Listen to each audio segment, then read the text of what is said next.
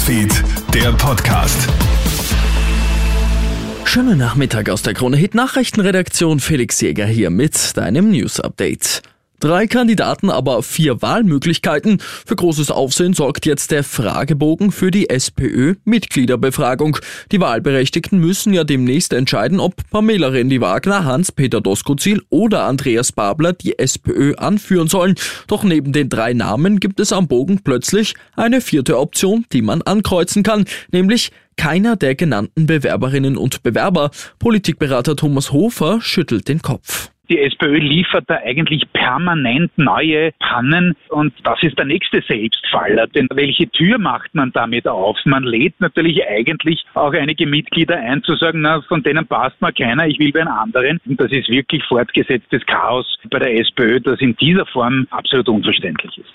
Österreichs Wirte wehren sich gegen die Preistreiberei-Vorwürfe. Laut Wirtschaftsexperten sei ja die Gastronomie hauptverantwortlich für die hohe Inflation. So seien die Gastropreise hierzulande deutlich stärker gestiegen als beispielsweise in Deutschland. Das lassen die Wirte nicht auf sich sitzen. Viele Gasthäuser kämpfen ums Überleben. Noch heuer könnten bis zu 6000 Betriebe zusperren. Man sei also zu den Preiserhöhungen gezwungen, sagt Wiens Gastroobmann Peter Dobczak. Es ist so, dass wir ja auch Opfer der Inflation sind, beziehungsweise der stark gestiegenen Kosten im Energiebereich, im Einkaufsbereich und natürlich auch im Personalbereich. Und das schlägt sich zwangsläufig auf die Preise nieder. Also wir erhöhen ja nicht die Preise aus Jux und Tollerei, sondern aus betriebswirtschaftlichen Gründen. 9,2 Prozent. Die Inflation ist im März wieder unter die 10 Prozent Marke gefallen. Das meldet heute die Statistik Austria. Dazu beigetragen haben vor allem gesunkene Preise für Treibstoff und Heizöl, aber auch Lebensmittel haben sich weniger stark verteuert als noch im Februar.